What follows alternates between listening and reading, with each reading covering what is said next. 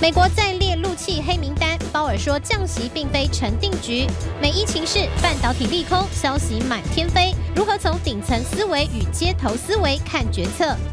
日本人爱台湾珍珠奶茶，改良特殊吃法大受欢迎，但小心奶茶三高上升。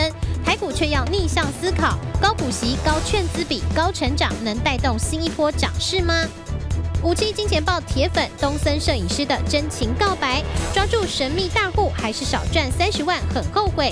今天神秘大户再度现身，会是机会吗？航空公司罢工持续延烧，竟然传出酒店小姐加入跟风。罢工对航空公司的财报影响大不大？航空股会上演你罢工我开心的情况吗？更多精彩内容就在今晚的五七金钱豹。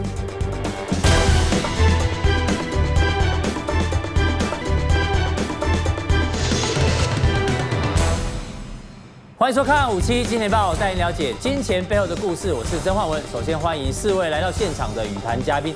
这个周末呢，G 团体有中美即将见面。不过老实说，这个双方见面之前的气氛是越来越糟。比如说像川普哦，对内呢他又骂他的这个鲍尔说你是个顽固的小孩哦，不听话，为什么不降息呢？所以这是一个氛围哦。另外呢，对外的部分哦，最新传出来，美国打算禁止欧洲企业在中国大陆生产 5G 的设备。那中国大陆的外交部呢，直接说美国部分的这个人员啊已经变态喽，所以代表这个气氛是越来越糟，所以也代表现在的操作难度很高。不过没关系，今天阿哥呢又帮大家抓到了选择权的神秘大户，这个每次都大赚的神秘大户呢，这一次呢到底是偏多做还是偏空做？我们先进段广告，回来做一个完整的分析。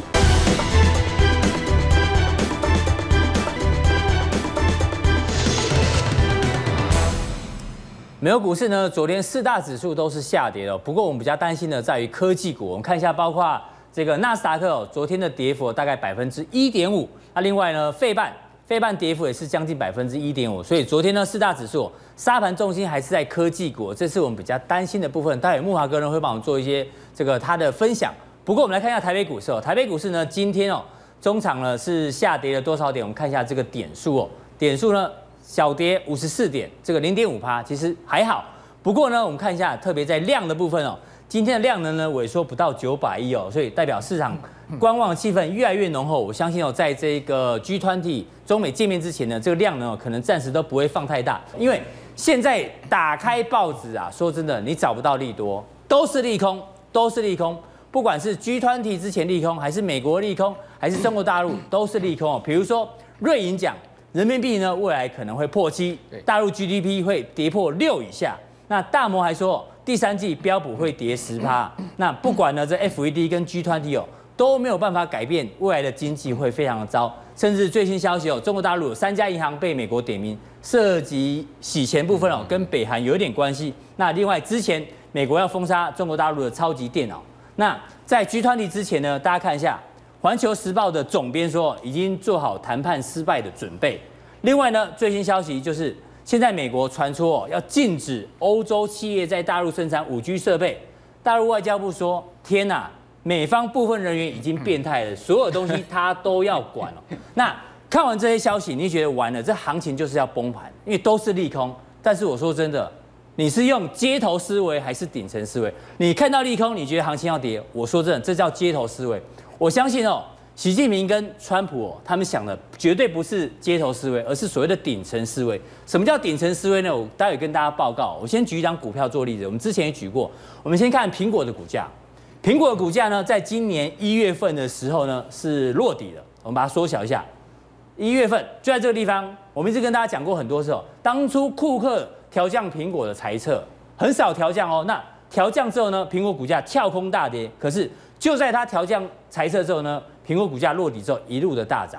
好，大家回头来看一下，现在你看到这么多的利空，会不会是现在中美双方哦也在打预防针，感觉上让全球的经济哦有点调降裁撤的这个味道，先让你利空出尽，所以到时候真的 G 团体谈不成的话呢，可能全球股市已经先反应过，会不会有利空出尽？这个哦木华哥来帮我们解释一下。好，你刚刚举苹果对不对？嗯我我现在同样举一档股票，有异曲同工之妙哦，叫大力光。嗯大力光好大家来看一下大力光最近的走势图哈。哎，大力光在这个地方有没有很像苹果那一波段哦？所谓的调降裁撤而对出现了一个大跌的行情。是大力光这一天其实是开跌停板的哦。对哦，大大哥你还记得吗？是出了什么事情？因为前一天大力光不是发布营收吗？嗯哦，说哇，这个营收居然呢，呃，要出现了一个呃下滑的状况，嗯哦，所以使得市场非常的紧张，直接开盘是跳空跌停啊，是哦，但是当天呢，其实大力光只有收跌四趴，对哦，就拉出了一根红 K 棒，之后呢就持续攻到将近四千块，哦，所以有没有跟苹果那个事情很像？嗯对所以如果说你是一个底层思维的话，嗯就是说你是看新闻在投资，好，或者看新闻在这个呃进出股票的话会，陷入街头思维哦。哎，对你会有点这个街头思维啦，然后有点底层思维的感觉嗯啦。所以你是说那些空姐也是街头思维吗？她现在都在街头上面呢。这个我不太倒不太敢讲了哈，嗯因为是嗯因为基本上我还想要做长龙了，好，因为餐盘都他们端的啦，对哦好，所以说呢，这个我倒不敢评论了，好，所以说各位可以看到哈，大力光其实跟那个苹果的股价走势啊。在这个事件上，现在蛮蛮蛮一蛮类似的哈，对所以我们常讲哈，就我们今天在看整个大局的时候，我们要用一个比较宏宏观观的的角角度度、宏观的思维。我给大家五张图，嗯，哦，这五张图呢，就是一个宏观的思维。第一个日元，日元避险货币，哎，大 K，你有没有看到这一根下影线有点像仙人指路？我们常讲说啊，不管它是错价还是真的成交或啊是，嗯胖手指哎，呦胖手指啊，像这样子的一个下影线，通常啊它都会到价的哦哦，叫做仙人指路。一零，四点七。哎呦，有没有快到了哎？有没有这快个味到道？在？嗯，我请问你，如果现在目前呢，全世界是一个很乐观的情绪，好，在投资市场上，大家对于未来的前景都很兴奋。嗯请问日元为什么会一直升值？日元是不是一个避险货币？对好，所以是不是代表有风险？嗯第二个呢，黄黄金金是不是一个避险标的？绝对是嗯金价为什么涨到六年的新高？好，那请问债券也是不是一个避险标的？没错为什么美国十年期国债殖率升到二零一六年以来的新高？对好，所以说呢，你看到这三张图，它共同告诉你两个字，叫做避险。避险。那到底要避什么险？是避美洲贸易战的险呢，还是避全世界宏观经济格局不好的险？我认为这两个都有。都有好，第二个呢，你可以看到 iShare 的 Transportation 的这个指数，就我们一般讲的运输运输指数。运输指数通常都是景气的先行先行指标也就是说呢，我们常用这个运输指数啊，当这个金丝雀啊嗯来看这个景气到底好或坏。请问运在美国股市道琼快要创历史新高了，标普创历史新高，为什么运输股指数还卡差在一这个大位置段？，嗯，有没有？这个离去年的高点还差很大一段呢、对嗯哦，这到底怎么回事啊？好、第二个呢，罗素两千小型股价指数为什么没有办法创新高？两千档股票拉不动嘛，嗯对哦，道琼三十档股票比较好拉嘛，哦，所以说在这样的一个情况之下呢，五张图告诉你什么？告诉你，其实呢，全世界的经济是要往下滑的，市场的资金啊，中长期是往避嗯险避险标的方移向动的。好，所以说我们对于这个整个后市的走势啊，就不要太乐观。哦我那们来台看股嘞？对，台股现在是一我们个来看量缩的我情况，们来看加权指数的一个走势图哈，我们把它放大一点。大 K 刚点到一个重点，嗯量为什么不出来？我们常讲说，在股票市场，新手是看价，老手看什么？看量，好，那量出来代表什么意思？你刚讲对啊，量缩止稳啊，是沙盘好像没有很强的意愿啊。但我要跟你讲，没量就没价啊。嗯同样的啊，你没有量你怎么拉上去呢？对没有量代表什么？代表业内跑光光，代表主力不做股票。为什么？因为他们知道拉上去，在这个地方有很大的头部压力，拉上去呢，不见得能赚钱。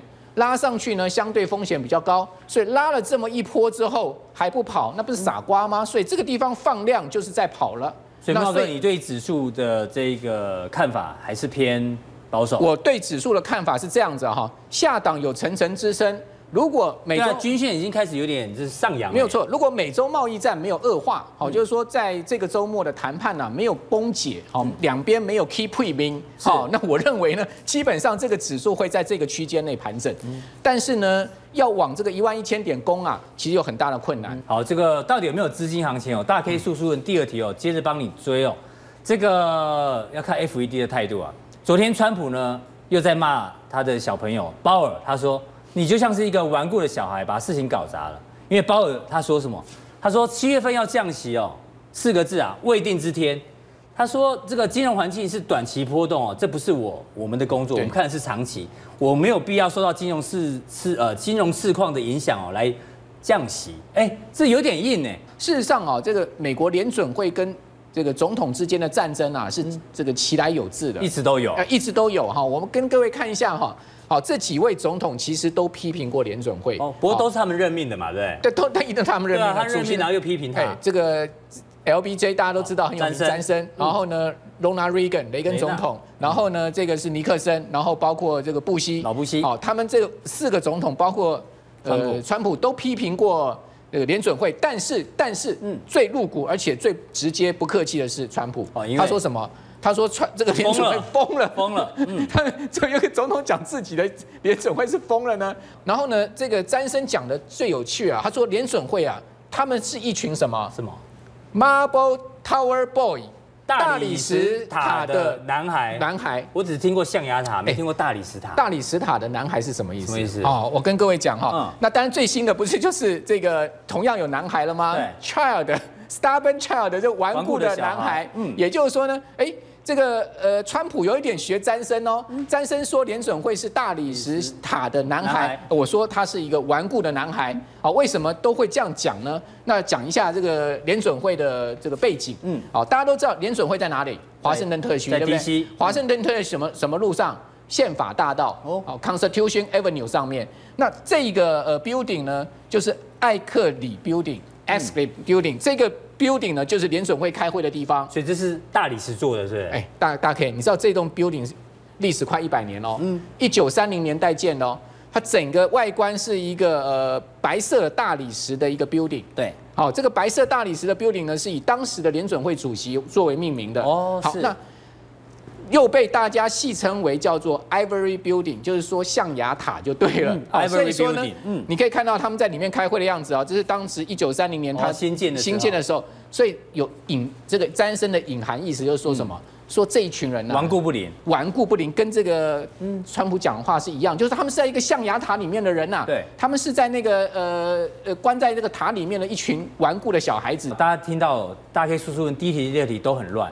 那其实从这个对外啊军事上面还是很乱、我们再追一下这个伊朗跟这个美国之前无人机的消息哦。听说啊，这个是美国媒体跟俄罗斯媒体报道，这个伊朗打下来的这个非常贵的无人机啊，好像要送给俄罗斯。对，呃，这美国应该很紧张。为什么？我们举例，之前大家记得吗？F 三十五最先进的战斗机在日本海附近这个坠海嘛，然后呢，日本还包括美国，赶快去打捞打捞那个残骸，对怕被免得被俄罗斯俄捞走罗斯或中国大陆捞走，对对他就可以做逆向工程对。所以呢，这一次这么贵的无人机，现在他们说要送给这个俄俄罗斯啊，感觉上这个川普应该会非常非常的难堪跟难过。啊所以我讲说嘛，无人机如果交俄国的话，美国恐怕更火大。嗯嗯，哦，但问题是什么？这架无人机能打下来是靠俄罗斯的飞弹啊。对嗯哦，没有俄国的飞弹怎么打得下来？所以说伊朗背后的老大是俄国人啊哈、所以俄罗斯你可以看到这个呃法广哈、嗯它的新闻出来了，俄罗斯说美国无人机的确进入了伊朗领空哦，而且还所以是有。有正当性把它打下来。对，而且还是由俄罗斯联邦安全会议秘书长说这个话哦，嗯也就是说他们有证据，其实你这个飞机是飞到伊朗领空，所以我有我有我有这个条件把你打下来。对嗯好，所以你不要讲说你是被冤枉的。那当然，俄罗斯就急于取得这个飞机的残骸嘛，包括是电子元件嘛，哦哈，就听说那个零件有些还蛮完整的。啊，对啊，这当然就是要去研究说未来怎么样去对付这个无人机嗯啊，怎么样一架架把它打下来、啊。好，那我们来看到，其实跟这个事情啊，有有一个类比的历史故事啊，哦就是二十年前，嗯就在今年的五月的二十年前，嗯嗯，哦。发生了一件大事情，有南斯拉夫的中国大陆的大使馆被美哦，国被的轰炸。 B two 隐形轰炸机丢了五颗炸弹，对哦，其中四颗炸掉了，一颗没炸，嗯嗯，哦，这个大使馆被炸成了一个大洞，一个大洞哦，当时炸死了三个人，你可以看到这照片上这个洞啊，就是直接贯穿下去，对嗯因为它是一个精准的制导炸弹，哦，直接从这个 B two 丢下去之后，贯穿了整个大使馆哈、那当时。这个江泽民啊是不接受美国道歉哦，因为美国说，哎，我们是误炸，误炸，哎，我们本来要炸什么？我们本来要炸南南斯拉夫的这个所谓的供需采购局。哦哎我、本来要炸这里，哎，把人家炸这里，但对不起啊，我们差了三百五十公尺啊，差到这边。我才不相信他们这个精准 度会偏这么远，哎，大 K，你觉得有可能吗？就炸到中国大陆大使馆的南馆。对对,、嗯对，那现在美俄关呃美中关系不是很紧张吗？对所以在今年五月的时候，中国大陆特别啊比较高调的，好、去纪念了这个事情。哦据是嗯说呢，也跟美中现在冲突是有关系的。好，那回过头来，那跟我们讲说伊朗这个无人机。被这个打下来有什么关系呢？这个事件有什么关系？我告诉各位，嗯都是俄罗斯都是俄罗斯飞飞飞弹弹搞事。为什么？因为当时啊，这个南斯拉夫不是发生内战吗？呃，那个南斯拉夫啊，使用俄罗斯制的这个防空飞弹，嗯把一架美国当时最先进的哦，那是第一代的逆中战机哦，F 幺幺七给打下来了。各嗯位对哦可以看到，那时候全世界都不敢相信美国的逆中 飞机 F 然幺会被七被击打落下来，这个残骸在这个地方。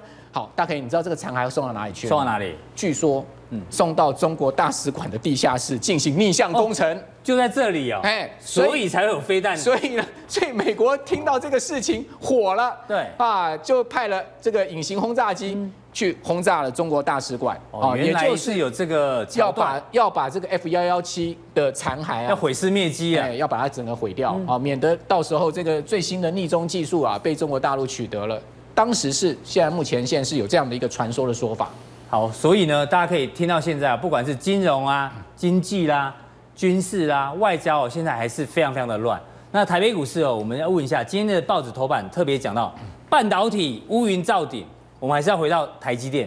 台积电哦，现在是一个持续贴息的一个情况。那讲到半导体，里面也提到像细晶圆等等，所以接下来的半导体股，你觉得是不是不太妙？好，那你可以看一下环球金的股价，嗯嗯，哦，这个环球金为什么最近股价哈、这么弱势呢？嗯这个好不容易反弹几天之后呢，昨天突然出现了一个五趴左右的大跌而，且嗯带量，而且今天是要开股东会的哦。好，那今天开股东会稍微股价好一点，但是你可以看到，事实上它的长期均线是下压的哦。好，那为什么会是这样子呢？你还记得上个礼拜一个大新闻吗？嗯德国的这个视创。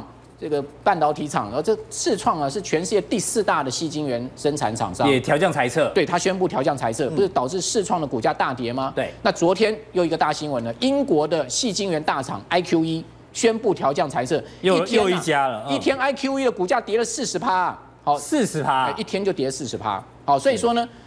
细晶圆全世界的大厂纷纷调降财测，那当然大家联想到说整个细晶圆市况非常的不好。那我请问你，细晶圆是不是半导体的最上游？嗯上游，嗯。台积电的最上游，对不对？对台积电的上游就是我要我制造这个晶圆的吗？好，所以说呢，为什么台积电最近的股价积弱不振？嗯哦，其实跟整个半导体的这个景气不佳有关。那我们来看一下，哦，这个其实整个费半指数啊，你可以看到它这个地方似乎又做了一个 M 头哦。呃，这条是季线哎，哎，大家可以之前不是有个死亡笔记本吗？对哎呀哇，弹上去了，弹上去之后呢，怎么不能继续上攻所以呢？费半还在你的死亡笔记本里面嘛？基本上，我觉得半导体是我列管的黑名单就对了，黑名单哎呦哦，这个呃，这个不可靠的实体清单就对了。好，因为为什么呢？它跟这个纳萨克，它跟标普，它跟道琼的这个反弹的力道差太差太多了嗯就显示什么？显示它结构有问题。而且这个弹这个地方下来再弹上去，现在这边出现了一个什么？好像有一点 M 头的味道。所以我们现在看这条。呃，所谓上升趋势的月线能不能把它撑住？好、现在目前很关键哦，在一百三十七点这个，呃，一千三百七十点这个位置哦，嗯是也就是说，费半一千三百七十点这个位置呢，万万不可跌破了。好、但问题呢，你可以看到嗯台积电的 ADR 台积电已经率先去跌到了月线哦，破月线了哦，ADR 已经率先跌到月线哦，嗯这是不是会引领费半呢跌到月线？好，我们再来观察。好那再加所上以呢我看你的标题利空进了，你打个问号，就代表还没有进嘛，还没结束哦因为最新的利空是什么？Evercore 的这个著名的半导体分析师 CJ Moss，哦，嗯他不是说了吗？半导体的整个景气复苏可能要到二零二零年的下半年啊。对好，那 CJ Moss 都开了金口了，然后调降科林的这个呃目标价。嗯嗯，那我请问你。半导体后面还会不会再继续利空出来呢？这个问题啊，恐怕是会有会有的哦，是应该是这个确认的哦。好，非常谢谢木华哥。我刚刚听到木华哥把这个费半哦列为他的不可靠实体清单里面哦，我相信大家听了压力很大。不过现在是吃饭时间，我们来聊一下哦这个台湾人哦，这个吃饭，当然很多人哦吃正餐，但是也很多人哦不太吃正餐。比如说有人吃鸡排跟蒸奶哦，就是他的一餐。很多上班族都这样。那你知道现在蒸奶哦，在日本非常非常的红哦，这大家看新闻就知道。只是这个我们觉得真的很特别，日本人哦非常拥有创新的一个概念。他们现在呢，我们一般真奶就是珍珠奶茶嘛，但是呢，日本怎么做？他们现在呢排行榜第一名哦，叫做日本的真奶沾面。大家看，就是面里面呢，哎呦，配着真奶一起吃，哎，这可惜哦，我们小编拿不到这个实体哦，要不然还真蛮想试试看到底好不好吃。排第二名呢，叫做日本的铁板珍珠。天呐、铁板珍珠我不知道它怎么煮，不过呢，这味道我相信应该也是蛮蛮特别的哦、还有一个这个，这个也蛮有趣的、哦，日本的珍珠军舰寿司，哇，直接把真奶真奶呃，对不对？珍珠放进去哦，相当特别。我请教一下峰总，现在台北股市哦，说真的，操作难度是比较高啊。那日本人这么有创意，所以我们股民是不是要学习他一下。现在呢，台北股市，如果你想获利的话，是不是要有一些稍微比较创新的思维或创新的想法，才有办法获利？这看起来都很 delicious，可是也是你会蛮想吃吗？我我实在是这个引不起我的动机啊，我还是喜欢纯粹的那个真真的哦、对呼吁。不你过觉得这个真奶沾面看起来怎么样？这看起来超恶心的、啊。 超恶心。对啊， OK，阿哥，你也觉得超恶心吗对？我没有办法接受这种这么创新的口感的。我已经失去喝珍珠奶茶的权利了，因为越来越胖了。我也是，我们这个 年纪大，代谢比较慢，对听说这个热量比较高。哎对啊，，你看这个，就说有人说珍珠奶茶有三高，什么高糖、高脂、高高咖，咖啡因我我是蛮喜欢，嗯嗯，咖啡、可乐、茶我都很喜对欢，所以这个我不怕。那其实这个东西。有一有一句话叫致命的吸引力哦，就说这个东西明明大家都知道这个道理，还是有那么多人喜欢，尤其是年轻年轻的这个女孩子，明明知道有这些东西，还是蛮喜欢珍珠哎，奶茶。冯总，我相信你在在讲这个哦，原本看电视在喝真奶的人，突然把真奶放下来。哎、你我觉得年轻女孩子知道这个还是继续喝、哎啊继续对喝还是继续喝珍珠奶茶，还是很喜欢喝珍珠奶茶。那我觉得是这样子的，就是说喝多了会有三高啊。台股里面哦，嗯，就有这种类似这种珍珠奶茶的特性，叫致命吸引力。然后那个不是一般人玩得起的，哦嗯嗯，还是主力大户特别喜欢玩。是，那有人偏偏不信邪，嗯，哦，就有人偏偏不信，就是要跟他对坐，对结果哎，这个搞得自己灰头土脸。我们就来提醒大家，你怎么样能够借力使力？我就先来讲一个一个，好我们现在来看举例嗯高成长哦，这这一块，哦，你看哦，高成长这一块，你看易华店，哦，易华店，你看到没有？这个地方一直等于说月营收的年增非常可对怕，。可是为什么它会修正？嗯嗯，本益比修正嘛，因为毕竟它第一季才赚一块多，呃，一点才才赚这个一块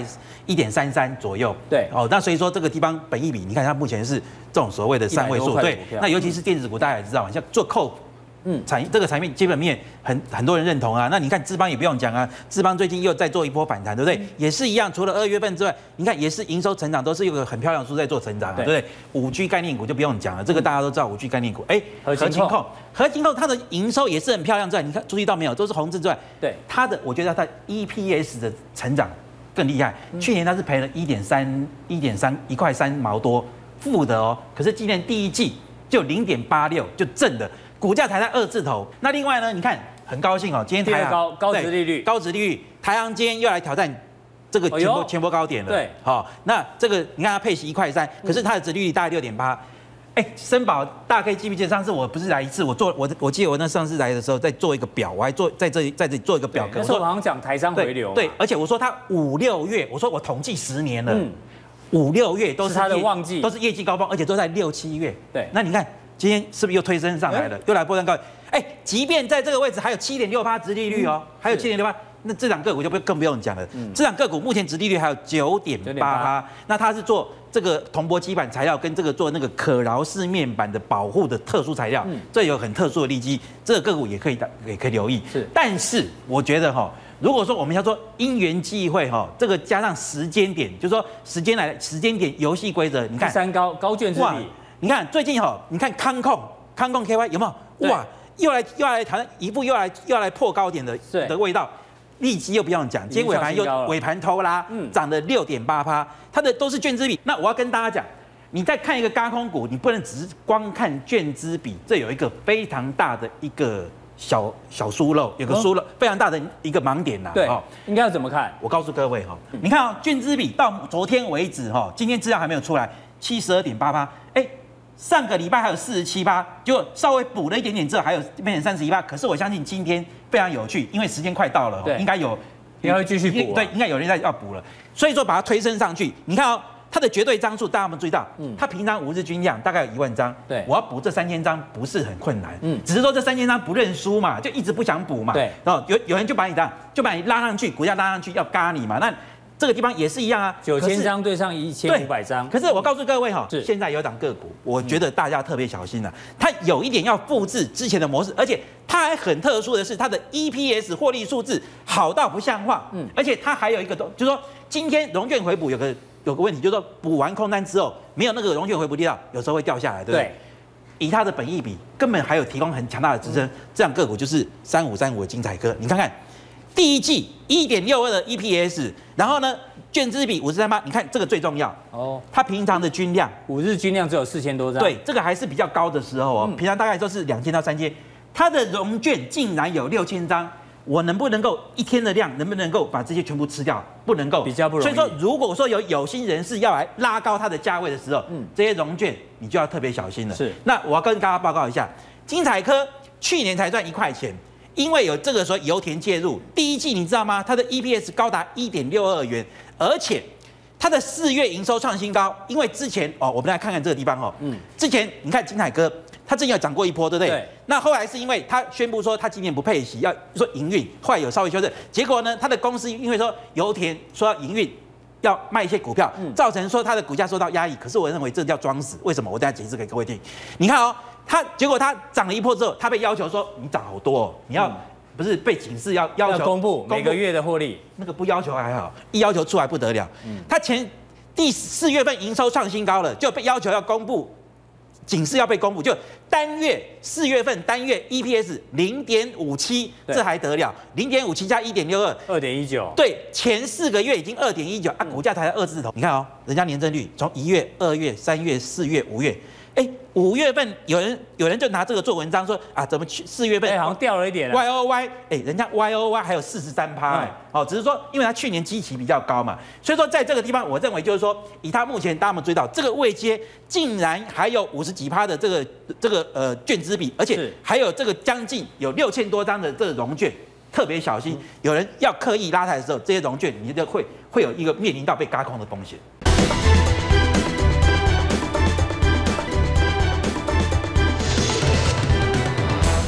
欢迎回到五期金钱豹现场哦。刚说这台北股市量缩，这个操作困难度比较高。不过呢，现在这个难题我要请教阿哥，因为阿哥呢今天呢又要拿出他的压箱宝，帮大家抓选择权里面的神秘大户哦。如果你是长期锁定金钱豹的观众朋友，从九点一路锁定到现在哦，阿哥过去有一个非常重要的专题哦，叫做抓选择权的神秘大户，而且呢每次都大赚。这神秘大户呢，它哦通常都是布局未来两个月甚至更长的时间哦，它提早布局。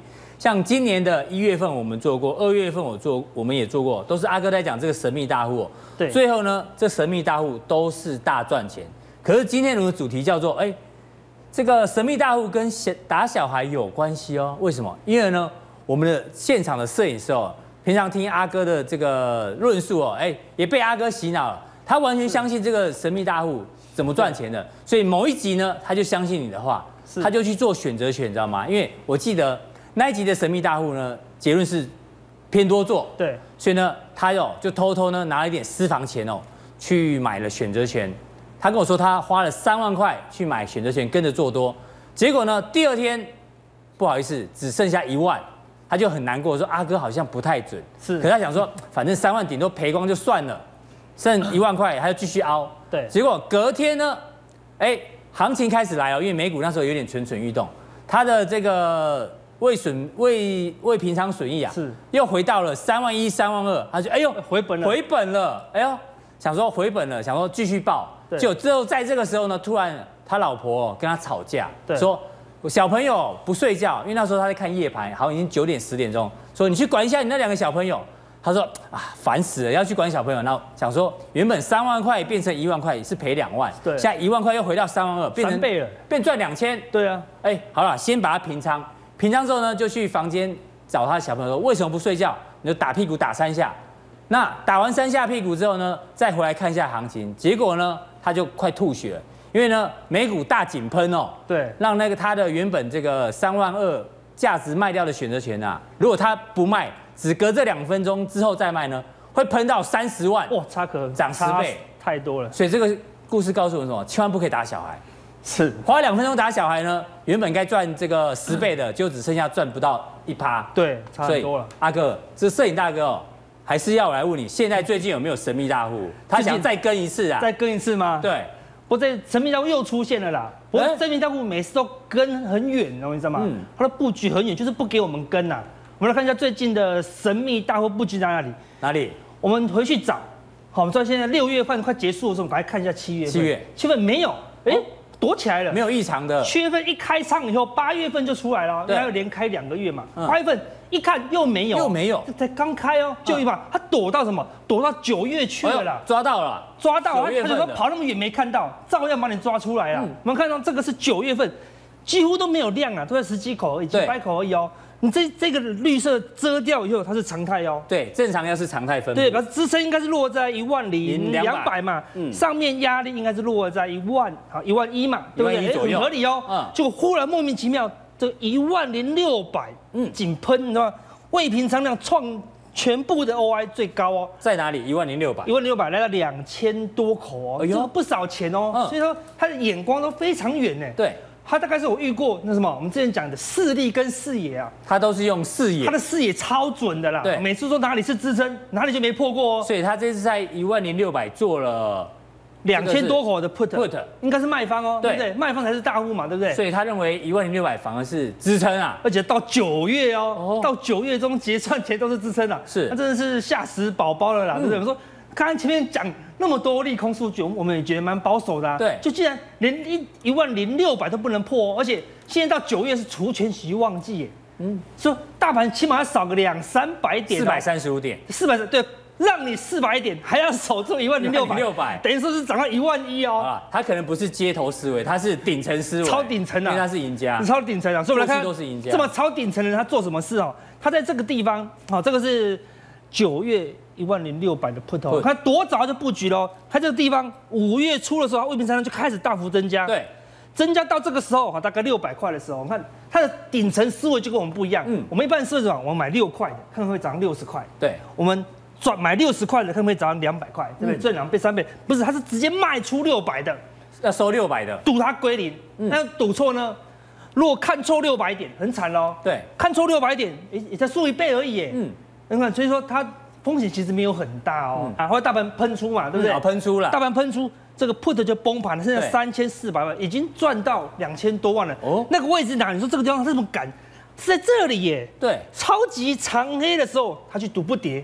跌到这边的时候，他去做九月份说未来会站上一零六零零，对，啊，一零五五八，你跟我讲说一零六零零是支撑，是不是超顶层的思维？嗯，我们认为破一零六零一零六零就叫压力啊。对，啊，他觉得是支它撑，破下去，它当支撑用了，啊而且你看到它一直破哦，它都不会怕哦。嗯对哎我们多破两天，我们大概就发抖了。如果观对众不朋友有兴趣，我去把阿哥之前抓神秘大陆那两次抓出来，对啊他的逻辑也是这啊样，一开始他都先输钱套牢，先对先赔钱，得最后变大对都赚。扭转哦，对嗯那果然后来就拉起来了哦。那现在可能回来又要再度挑战这个支撑，而且有空方有四百点的优势哦，因嗯对为到九月嘛，对不对？好，所以说这个大户实在是非常厉害。既然讲到选择权大户，卖方的思维就要看一个指标，叫什么 Put call 嗯 ratio 好我们之前在高档的时候跟大家讲，这个 put call ratio 就是把卖 put 的放在上面，OI。把卖 call 的放在下面，嗯哦，它就是看卖方的一个方向。当它往上的时候，我看它，它红色是往上的时候，代表什么？大家一直卖 put 嘛，是这个数字就会往上，会偏多、哦。对，嗯往上的话就偏多、哦，当然相反的，它往下的时候，它往下的时候，你可以看到都偏空。指数我们就在下跌这个时候，就是这个时候，我们跟大家讲，你有选择的权利。对，果然就是这样子喽，对不对？是但是这一波看到上来的时候，你可以看到它没有动哎、哎，没有动，还往最近还往下，对，虽然那个大户他独排众议，认为说这个地方是支撑，但是这个是市场所有大户、哦，所以讲半天，你觉得那大户这一次会惨赔是不是？他可能会输是有不是？点孤立无援啦、哦，之前都有其他人陪他哦，对，但这次那摄影大哥到底要听神秘大佬还是听你的？如果做短线，我们要看短线指标了嗯。那我们可能口袋没有那么大户那么深。对大户输个三千万，他当然他前面已经赚一亿了哦，是嗯因为他每次都收五六千万走了，我们可能没有那么多钱可以收了。所以这一次看起来 p o c o r 都没有往上，而且最近怎么样，才跌一点点。p o c o r 要破底了嗯哦，好，它就准备跌破一个关键的一百的一个水位了。好，所以看起来我们说最近怎么样，短线上小熊出没，注意哦。不是大熊，是不是小大熊熊，因为大熊可能会在我们在讲七月低，嗯，哦，降息一码才出现大熊啊，这个是北海道最流行的，因为之前出现大熊，它是熊出没注意，北海道都有熊出没，对对对对那因为大熊不可爱嘛，它就出现一个小熊出没注意，哇，好可爱、啊，嗯是大家都希望出现啊，对不对对？但投资人可能最近不希望它出现啊，但是的确在 G 团体，我们上次跟当跟大家嗯讲，G 团体会让小熊先出现，另外一个我们也帮大家追踪啊了，都要持续追踪了，不然我们不能都讲完就不管哦，对一样。它是从七十几万张，好这个 T 五零反一，好的五台湾五十下跌的，从七十几万张，大概只有九十二亿哦，增加到昨天，好来到了一百七十万张，高达两百零五亿哦。哎呦，你说大外资买了现货，嗯到现在才买三三百多亿而已哦。对光买这一档就买了就一100百亿亿哦嗯。对，就买了就光买这个就买，所以他根本没有要做台股啊，所以他大户都没有做多，嗯是那外资也没有做多，他的现货都跑来买避险的了。虽然他只是炒台币，然后呢拿拿台币的钱怎么样买 T 五零反一，所以他这样才没有风险啊。所以看起来不是很对了，我们就是嗯看起来有点警讯的样子啦。是。加上我们之前有跟大家讲过这个指标恐慌指数，因为看起来有点想要突破哦，嗯哦，所以只要再一根长黑再往上突破，你就要小心，它可能会先挑战前高啦。对所以看起来小熊已经开始出现了啦。哦我们先不要讲大熊，小熊起码已经出现喽，所以给大家三个锦囊。第一，我们让小熊出现，我要赶快提醒大家，多单解要码，减码了，对不对？减码，然后呢，要买好保险。哦，要如果买你要开始买保有些险人了，部位可能比较大，就公司很好啊，我真的是减不下去。OK，等一下跟大家讲怎么买好保险，嗯好对，好在已经降到一层多单哦，剩一层了因为不能是哦喊喊空台湾的经济嘛，哦台湾经济非常好嘛，所以但是我写成一层多单，你就知道我们什么意思了，好对对不对？好就说你最再怎么样还是要有一点点对，不多单，嗯几乎不太能做多了啦，那么就买保险。我跟大家讲，有三种保险方式，第一个直哦接跟买外资一起买，直接买 T 五零反外资都买就是嗯了，他买了两百亿，你还还是好害怕吗？对，所以假设你有一百万的股票，嗯那我们说它的效果是一比一嘛，一比一但是它是全指股哦，你不要买一堆那个中小型股，然后拿 T 五零反应避险，可能效果不佳哦。是，嗯因为它可能只避台积电啊、避红海啊这些啊，对，所以它是以红海啊，如果你的股票是中大型的，你对可以买这个来避险，大概就避一半。好，是嗯所以如果一百万都放在全指股的人、中大型股的人，你就买一半来当做避险啦，哦因为你可能认为你的股票。会比大盘好嘛？是好所以你就买一半。嗯嗯，第二个呢，像避险效果会比较好，为什么？因为台大台湾会大跌，原因是什么？美股会重挫嘛。对啊，富邦 VIX 富邦 VIX 的好处是什么？哦它的效果很强哦，它可能会有一比五的效果嗯哦哦。因为到之前它也是来到这个五块左右哦，对嗯就美股一个崩盘，它来到九块耶，来到一倍哦，跟一倍以上的报酬哦，所以非效果非常好了。所以说你只要避险三十趴就可以了哈。哦所以最近它也是在一个相对的低点哦，起码。来到前高，你效果避险效果就不错了，哦所以只要避险效果三十趴，而哎是省很多钱。嗯对最后一招啊是最难的啦，哪一招是我们像我们这种人才会使用的啦，就是什么多空都有，嗯，买强势股就空弱势股啦。哦但是你的你的技术要很好啊，不然你买的股票在跌，你空的股票在被嘎，那就很惨哦。那就是两头输，两头输了，所以说这个是呃专业操盘手专用哦，是给建议高高阶的，这我没有办法跟你讲效果，因为每个人技术差很多啦，啊对嗯没跟你讲，没有办法跟你讲跟你讲比重啦，对不对？这是我们通常拿来怎么样？拿来测试行情。是我们一堆股票，股票都很强啊。比如说我们举例，像八零八六的红茄科，嗯不今但天除息还创新新高高。那说嗯这样这么强的股票，我们不能随便卖啊，对对不对？像我们之前讲的四九六八的利基，讲好久了，嗯嗯，涨到现在也还在涨，我们也不能卖啊，舍不得卖，舍不得卖嘛，那我们怎么办跑去放空股票，嗯嗯，好来避这个险嘛。所以像这些是最近二十天，好三大法人都同步都在卖的卖超的，嗯所以提供大家你比较专业的，啊，你比较有兴趣的，可以拿来当做避险的参考。好，非常谢谢阿哥哦，我今天花了一些时间帮大家抓到，哎，神秘大物在九月份有一些这个动作，大家可以做一个参考。不过呢，因为选择权的波动比较大，所以大家这个金额哦不要太大，这个风险要自负。不过呢，还是回到现在市场上最热的消息来跟古鱼讨论一下，因为呢，大家还在看那个长荣航空姐的这个罢工事件。是在看美照吧？是不是？嗯没，错，因为我看那个网络上很有趣，你知道吗？有我忘了是哪一台电视台哦有有一直在 YouTube 直播哦，然后他专门挑那个特别漂亮的女嗯挑漂生亮的哦吗，然后还 run in 又 run out，嗯哼，然后那网友在那边开始留言说，哎，拍低一点，拍低一点，意思说拍她的手到底有没有戒指，看她到底有呃嗯结婚了结婚没没结婚，对，那个超多人在看的，嗯那大家很关心这个消息哦。不过呢，我们要跟大家讲哦，这个有一件事情呢，千万哦不要偷看老公的手机。为什么？因为今天古鱼的这个手机哦被我们偷看了，我们抓到一个消息，待会跟大家讲为什么不能偷看老公的手机呢？因为啊，你知道在沙烏地阿拉伯，如果你偷看配偶的手机哦，要罚款五十万沙币，折合台币多少？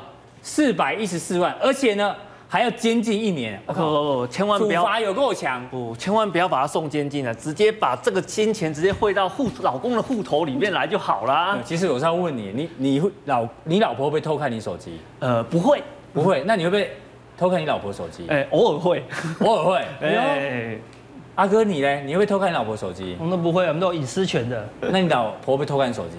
也不会啊。哎呦，对怎么大家都这么矫情啊？都没有人会偷看另外一半的手机 耶？因为我很诚实啊，我偶尔会偷看啊。哦，你偶尔会偷看，但是你不知道你老婆有没有偷看你。哎、对对对，我不知道。如果他半夜的话呢，拿我的手机刷我的脸，这我就不知道啦。那我跟你讲，为什么为什么要讲这个？因为呢，古鱼的手机哦，我们冒着生命危 险偷看了一下。哎哎哎哎你昨天收到这一个这个 LINE 的消息啊，最新消息，今晚传言有大批酒店小姐加入长荣行的抗争，取得现场拍照之后呢，以后再跟酒客谎称我是空姐。哎呦，这些小姐没，你怎么会收到这样？通常会去会去这样场所的人才会收到这样的讯息。这些小姐都没道德啊！嗯你怎么可以去现场搞个自拍之后就说我是空姐呢对？这个我绝对不会加任何一毛钱的。哎、那你你收到这个消息之后，你你是回哪一个群？你是回哪一个图片啊、你是说感觉是骗钱的，还是我好兴奋啊？啊，没有没有，我们是有道德感的，我一定是选这一个嘛，哦对不对？一定是来骗钱的啊，啊！老王选这个了，我好兴 奋，他今天没来，啊，没关系。所以你要跟大家讲，罢工事件正在正在进行当中。那但嗯对嗯但是对于长荣航跟华航，你是用这个罢工角度来看这两档股票嘛？呃，当然，当然，当然，就是说，我们从罢工的角度的话来看一下这两间公司的话，它整个在财务面上面，它受到的影响的程度到底会到什么程度？哎呦，你是顶层顶层思维哦，哦，当然啦、不是街头思维哦。我们买因为股看到罢工就赶快卖股票，这叫街头思维。我们那个买股票的话，就是要当股东啊，嗯股东就要把自己想象成是个大老板嘛，对不对？一点点小小的罢工就跑掉还得了？嗯嗯，你看啊，先生在这一次的罢工的事件里面啊，嗯我基本上三输三叔哦，公司输了，员工呢输输了了，输了，哦，旅客呢他也输了那，所有人都输了，甚至总经理还流泪了，你那知股道民吗？有没有输？股民吗？不一定会输，哦不一定输好我们来看真的真的。啊，华航在二零一六年第一次空服员的罢工，嗯嗯，那空服员罢工的话呢，我们来看哦，它当年度它对它的整个造成的影响是什么？你看它在二零一六年的部分，它税后存益。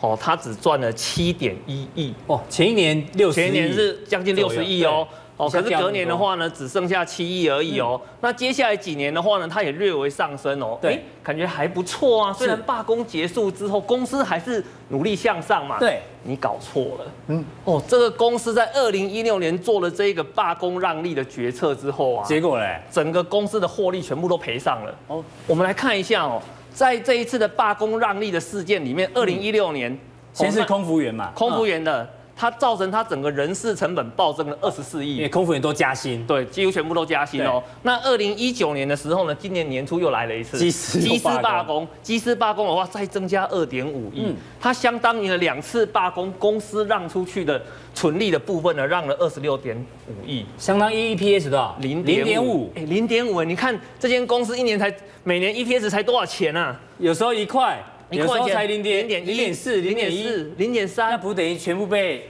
机师跟空这个空空服员分光了？